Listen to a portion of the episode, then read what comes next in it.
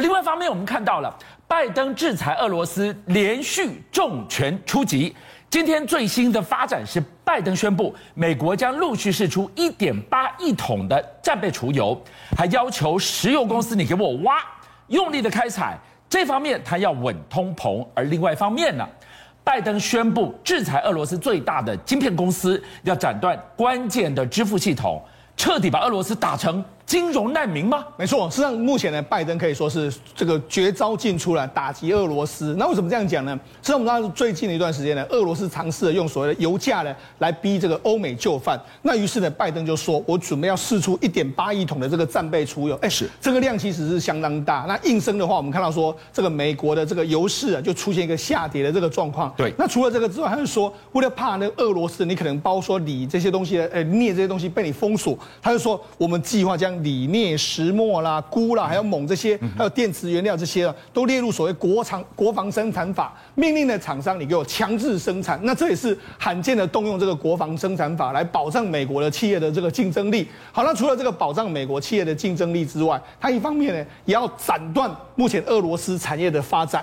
它目前呢这个三三月三十一号的时候宣布说，把俄罗斯的这个晶片公司叫 Micron，把它这个这个还有包括说俄罗斯的这个卫星制造公司 Oni Vector。这几个二十一个实体，还有十三个个人列入所谓的贸易的这个制裁的黑名单。但为什么是点名这一家晶片公司？对，事实际上这个 Micron 这个公司呢，它主要就是类似我们台湾的台积电，它实际上在帮这个俄罗斯的晶片做这个代工的这个事业。是。它目前的技术当然跟我们台湾台积电没得比了。我们台湾台积电现在是三纳米、五纳米了，它目前为止最重要的是六十五纳米左右这个技术，算是比较落后的一个技术。但是呢，它主要是供什么？供俄罗斯本身的这个晶片，所以斩断了它的这个晶这个相关的这个制造的时候，俄罗斯本身就没有晶片，再加上海外控管嘛，它现在不止不准这个台湾的，不准中国的，不准的这个所谓的三南海的去，所以等于说让它的整个晶片完全都没有。那这个 Micron 为什么很重要？我们知道其实其实呢，这目前为止来说的话，这个俄罗斯在二零一四被制裁之后，克里米亚被制裁之后，他们有他们自己本身的这个支付系统。我们看到这个 MIR 的这个支付系统，这个支付系统里面包括你需要用到的晶片。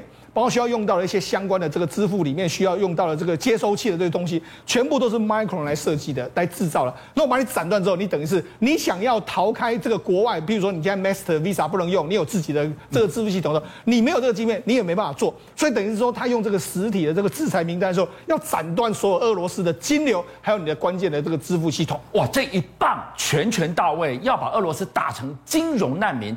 还有另外一个重拳，是要把俄罗斯打成孤岛吗？没错，为什么他们要公布一个，就是说把七十三家俄罗斯航空公司的这个波音飞机追加列入所谓的追加制裁清单？好，那这个到底会有什么影响呢？因为列入这个制裁，它是用编号，比如说这一台编号是几号的这个这个波音飞机，那怎样？你这台飞机不准又怎样？如果你假设你飞到海外去，就算你不是在俄罗斯，你飞到海外去，你只要国外看到这台飞机的时候，你不准帮他加油都不准，是你要帮他维修都不准，是。所以等于说他出去一趟，他就没办法回来，因为他就等于是你没有维修的时候，的飞机怎么敢飞呢？所以这等于是说让整个俄罗斯变成是个空中的孤岛，你根本没办法这个出到这个俄罗斯国民没办法出到，你只要坐这这个这个波音飞机七十这七十三架，你是根本出得去回不来的一个局面。所以美国绝杀俄罗斯出招一招招的出。你可能觉得那是美俄之间，但接下来要告诉你的这件事情，连台积电董事长刘德英都示警了，跟台湾有关。没错，那我们现在比较担心对经济影响比较大，除了乌俄战争之外，另外非常重大的因素就是因为中国在封城，特别是说因为现在上海封，全市都封城，那封城之后呢，刘德英就讲说会恐怕会影响半导体终端的这个消费的这个需求。那你想说，哎，那刘德英是不是讲的太夸张了一点？可是我们跟他讲一点也不夸张，特别是中国，为什么？因为中国今年以来，包括说像深圳，或者说像东北很多地方都有封城的这个状况，甚至最近上海也封城了。外面外界预估说，可能对今年的经济成长会减少两个，减少到二个 percent。好，那我们就讲，事实上实质的这个所谓智慧型手机，因为台湾毕竟我们这个台股里面有百分之三四十都跟智慧型手机的景气相关。你看一下中国的二月的手机出货量一千四百九十万只，暴跌了三十一趴。另外一个二月的这个智慧型手机的这个出货的这个这个销量的话，是衰减了二十四趴，年减的是这个月减二十四趴，年减二十趴。也就是说，显然呢，因为这个封城的关系，让整个中国的手机景气都受到非常大影响。那因为这样的关系，你可以看从这个这个晶晶片业者的 SOC 的这个市占率来说，你看联发科、高通、苹果、海思这些前五大，你看我们直接来看月增率都是大幅的这个衰退，年增率来说的话，你看台台湾的台这个联发科跟高通都出现一个衰退，所以显见呢，中国的封城呢，已经让整个手机市场感受到前所未见的寒冬啊。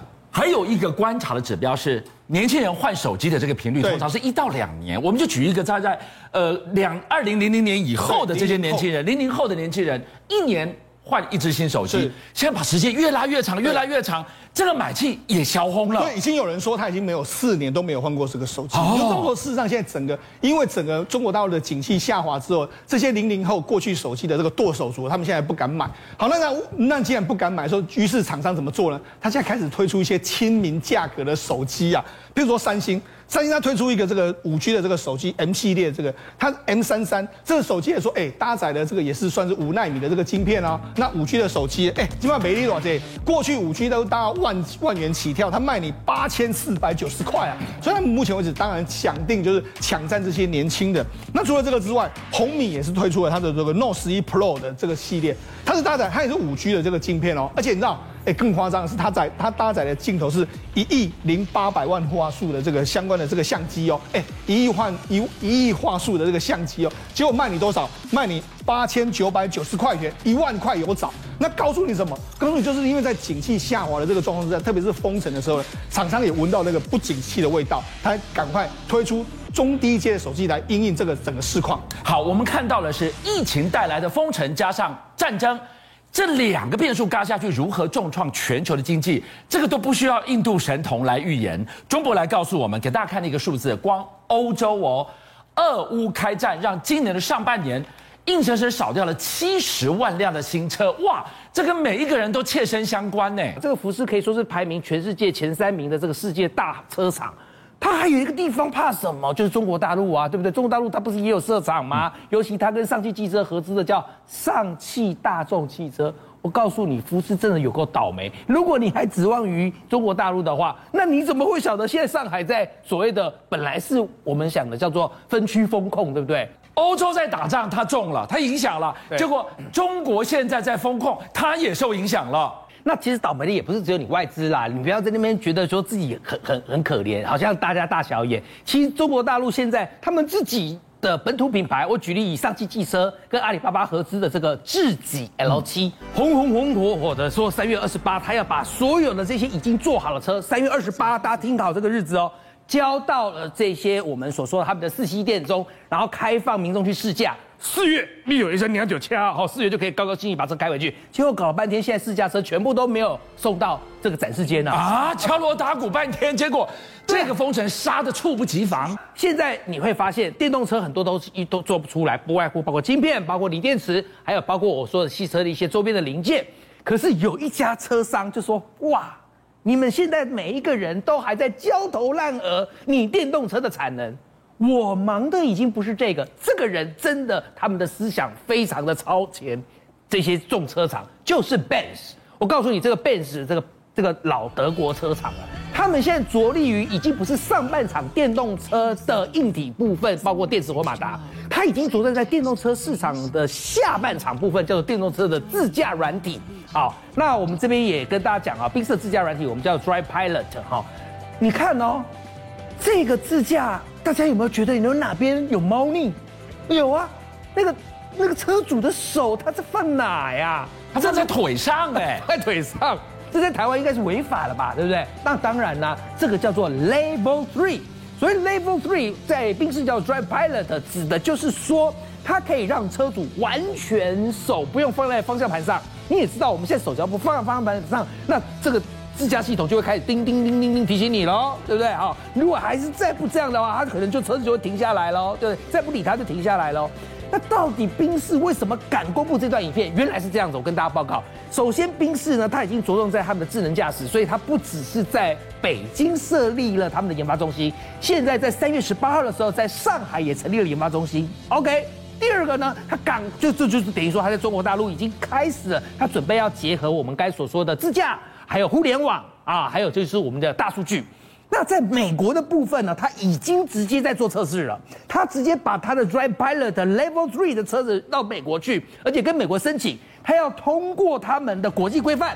那所以在画面当中，你就看到那个驾驶者根本没有把手放在车上，但他有个条件，它的条件就是时速不能超过六十四公里，而且必须是在高速公路上。当然了，你怎么可能时速两百，然后在市区狂奔呢？呃，第一个这样也超速，第二个这这这个速度太快了。好，OK，那宾士这样讲，宾士很大气的跟媒体记者说，他说只要我们的自驾系统没有跟车主说你的手要放在方向盘上，要是这样子，他在自驾出了事。我负责啊，我负责。他对他的自驾系统充满了信心，超霸气的。是预计什么？今年年底就要在美国上市。好，那宾士的电动车呢？为什么我刚才说上半场它几乎已经完成任务了？来，EQ A B C E S，我们都耳熟能详了，对不对？不过 EQ S 还有它的油车版叫 S Class，也是因为受到现在我们讲的乌克兰战争还有车用晶片的缺少，所以它现在呢也是减产的状态。所以是否能够如期造车，我们不知道。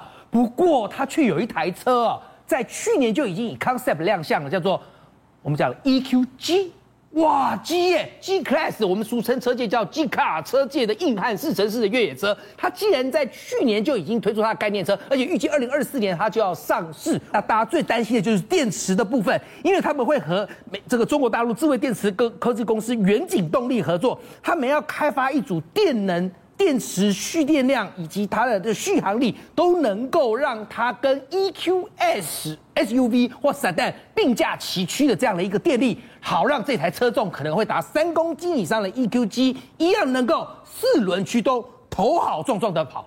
邀请您一起加入五七报新闻会员，跟俊相一起挖真相。